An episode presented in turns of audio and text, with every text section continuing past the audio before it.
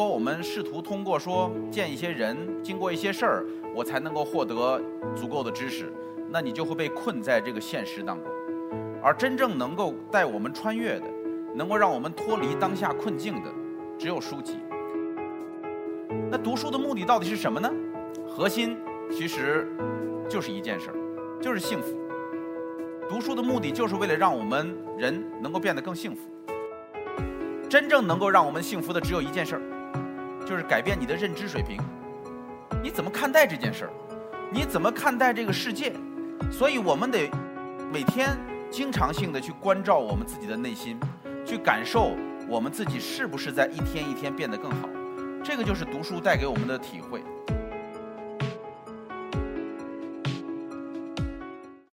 只要看书就是好事儿。为什么看书是一个好事儿？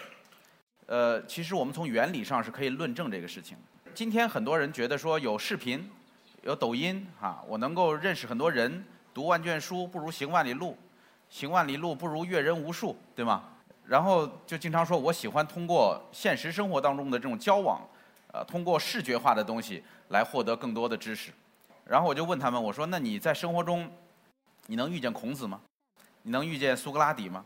一生当中能遇到的人都是跟你差不多的人。然后你天天跟跟你差不多的人在一块混，呃，偶尔比你强一点的是你们老板，对吧？这不把你困在原地了吗？所以，如果我们试图通过说见一些人，经过一些事儿，我才能够获得足够的知识，那你就会被困在这个现实当中。而真正能够带我们穿越的，能够让我们脱离当下困境的，只有书籍。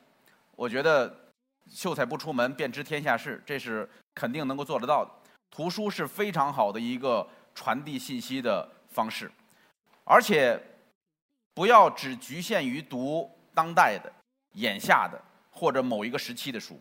人类是一个演进的过程，人类的历史是不断进步的。所以，如果你希望你的灵魂更自由，你希望你能够有更全面的认知，最重要的一件事就是你在历史上每隔三五百年找到几个大家的书，好好读一读。然后中国的书读一读，西方的书读一读，这个中东的书读一读，欧洲的书读一读，美国的书读一读，这时候你才能够彻底打开。所以随着我们阅读的延展，你会发现这个世界变得越来越美妙。那读书的目的到底是什么呢？核心其实就是一件事儿，就是幸福。读书的目的就是为了让我们人能够变得更幸福。咱们题目叫《心流》，各位知道这是一本书的名字吗？这个书的作者名字叫做米哈伊·恰克森·米哈赖。我讲了他的书，他这本书呢，其实这么厚哈，最有效的部分就是前三分之一就够了。你如果能够把那前三分之一读明白了，哇，收获极大。米哈伊·恰克森·米哈赖就是为了研究人什么时候最幸福，他用了一个特别有意思的办法。这个办法就是他找了好多人，然后给他们每一个人配一传呼机，配个传呼机以后呢。不定时的呼他们，一呼说立刻告诉我你此刻的心情怎么样，然后你此刻在做什么，就是他用这种传呼机来打破人们的那种预备的感觉。你不需要预备，你就是每天好好生活，腰里边一震，马上记下来此刻在做什么，我的心情如何，就是记这么一个东西。获取了大量的数据，把这个数据拿到了以后呢，他就总结，后来发现人们会。处于一种特别幸福的状态。什么是特别幸福的状态？就是忘记了时间这种状态。当我们能够处于 heart flow 心流，能够处于 heart flow 这种状态当中的时候，你的幸福感是最高的。也就是说，这个点呢是一个心流带，这个心流带是一个这样的一个一个巨型的一个方阵哈，底下呢是你能力很轻易能够达到的边界。上边是超出你能力的部分，中间的这一带正好就是你能力的心流区。就是一个事儿，如果太没意思、太简单、太容易，你不会有心流，你会觉得很麻木，不断的重复。一个事儿如果太难，让你跟科比打篮球，哎呀，太没意思了这事儿。呃，最有效的部分呢，是跟棋逢对手的人打球，这个叫做心流的状态。所以，我们读这么多的书，做这么多的事儿，其实目的都一样。就是为了在人生当中更多的处于心流的状态，更多的让我们开心，让我们愉快。但是你知道，这里边有一个秘密很重要，就是开心愉快的状态跟你所处的环境没有任何关系。你东西越多，牵挂越多，心越乱。所以，如果我们每一个人把获得幸福的可能性寄托在不断的改变我们外在的物质条件，改变我们的社会地位，不断的往上爬，你可能会变得很厉害，但你不会变得更幸福，你只会变得压力越来越大。真正能够让我们幸福的只有一件事儿，就是改变你的认知水平。你怎么看待这件事儿？你怎么看待这个世界？所以我们说，一个人在一段时期内的痛苦总量是一致的，但是这个人如果认知水平不一样，他就会跃升到另外一个更幸福的领域。这就是我们读书的目的。那我个人是怎么感受到这一点的呢？从二零零一年开始讲起，哈，就是我之前不爱读书，我是一个相当不爱读书的人。我爸只让我做数学题，他说学学好数理化，走遍天下都不怕。我我们家什么书是禁书啊？儿童文学在我们家是禁书，少年文艺在我们家是禁书。所以我其实从来没有养成过一个良好的学习习惯，也没有什么国学的底子。我今天虽然给大家讲《论语》哈，这都是后期慢慢练的。等我硕士毕业的那一天，我记得硕士考的最后一门课，好像是财务管理啊之类的一门特别无聊的课。考完那个课以后，我就把我们同学在垃圾桶面前集合，然后郑重其事的拿出课本，当着我们同学的面说：“看好了，丢进垃圾桶。”然后我说：“从此以后，我宣布，我再也不参加任何形式的考试。”就是讨厌读书，讨厌学习。后来到北京工作，在中央电视台，然后跟崔老师做实话实说，觉得自己特别无知。就是每天跟那帮郑也夫啊、杨东平啊这样大家伙一块开策划会，就觉得你一句话都插不上，人家说啥你也听不懂，就是只能做个样子在那假装记啊，觉得很很丢脸。然后后来叫知耻近乎勇嘛，知道丢脸就是好事儿。后来两千零一年有一段时间真的特别没事儿干，我那时候做一档节目叫《三星日历快车》，一个月就工作三天，一天开策划会，两天录像，就把一个月的节目录完了，剩下二十多天没事儿干。我是零零一年到北京，零二年买房买车，北京那时候房价五千九一平，北二环，我出手就买一百二，嗯，然后每个月要还三千多块钱的房贷，三千块钱车贷。特别焦虑，就觉得完了，这这怎么办？然后在那时候又没事干，又焦虑，我突然觉得，我应该能够读点书，去听懂人那些人怎么开策划会，对吧？否则的话插不上话。我就读《论语》，你知道一开始读《论语》的时候，跟你们各位今天读一本很痛苦的书的感觉是一样的，就是翻了两个多月还在前三章，这怎么翻都在前三章，翻不过去。这这么厚一本书怎么翻不过去呢？这奇怪，就是。什么字儿都不认识，哪个词儿都是陌生的，然后你就得查，查完了又有点事儿，一折腾跑去干别的事儿了，回头又得从第一页开始读起。但是那一年的时间，拜这个无聊所赐，我在那一年的时间里边，就是把《论语》啃下来了，读了各种版本的《论语》。我发现最大的收获不是我去开策划会，开策划会那事儿，呃，你该插不上嘴还是插不上嘴哈，但是你不焦虑了。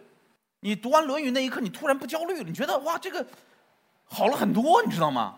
《论语》当中有一句话对我还房贷的我有极大的安慰，说：“君子忧道不忧贫，君子谋道不谋食。”这句话一下子击中了我，就是我一天到晚忧愁的是什么？我突然觉得特别鄙视自己，你忧愁的就是还房贷，这么点破事儿，这对于一个大丈夫来讲，这算什么？对吗？何患无无钱？君子忧道，你忧的是你自己有没有接近于真理？你有没有接近于道？有没有每天都变得不一样？你再看一下颜回，孔夫子最喜欢的学生颜回。孔子说：“贤哉回也！一箪食，一瓢饮，在陋巷，人也不堪其忧，回也不改其乐。”我的妈呀！贤哉回也！我说我再穷，我一个月还有一万多块钱收入呢，我还有房有车，对吗？我了不起，银行收我的房子，我还能落一点呢。然后颜回人什么都没有，为什么每天那么高兴？然后子贡有一天问孔子，说：“一个人贫而无骄，富而无产，何如？”一个人修炼到这种我这种境界，就是子贡的境界。子贡是儒商，呃，中国最有钱的知识分子之一。然后子贡说：“贫而无谄，富而无骄。贫穷但是不谄媚，有钱但是不骄慢。”夫子，你觉得我这个境界怎么样？然后孔夫子说：“可以，可以，这境界不错，可以啊，不弱，不如什么呢？不若贫而乐，富而好礼者也。就是你贫而无谄。”你是一种强弩的劲儿，就是我虽然没钱，但你有钱，我也不羡慕你，怎么着？找到这种感觉了吗？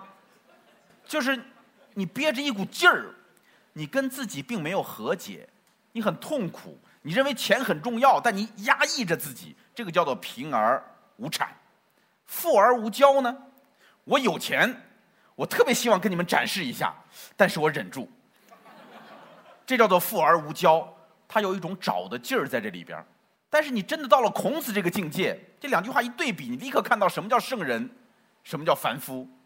贫而乐，我没钱，我照样高兴。庄子也没钱，庄子照样高兴，对吧？这个子路也没钱，子路也高兴。这种发自内心的高兴，这是一个人真正处于心流状态的表现。然后富而好礼。有钱不用琢磨要不要显摆，而是想我虽然有钱，我还能学点什么？我能不能加入个樊登读书听一听？这个叫做贫而无骄，贫而乐，富而好礼。所以这一段的阅读，这一年的经历，哇，让我真的找到了读书的乐趣。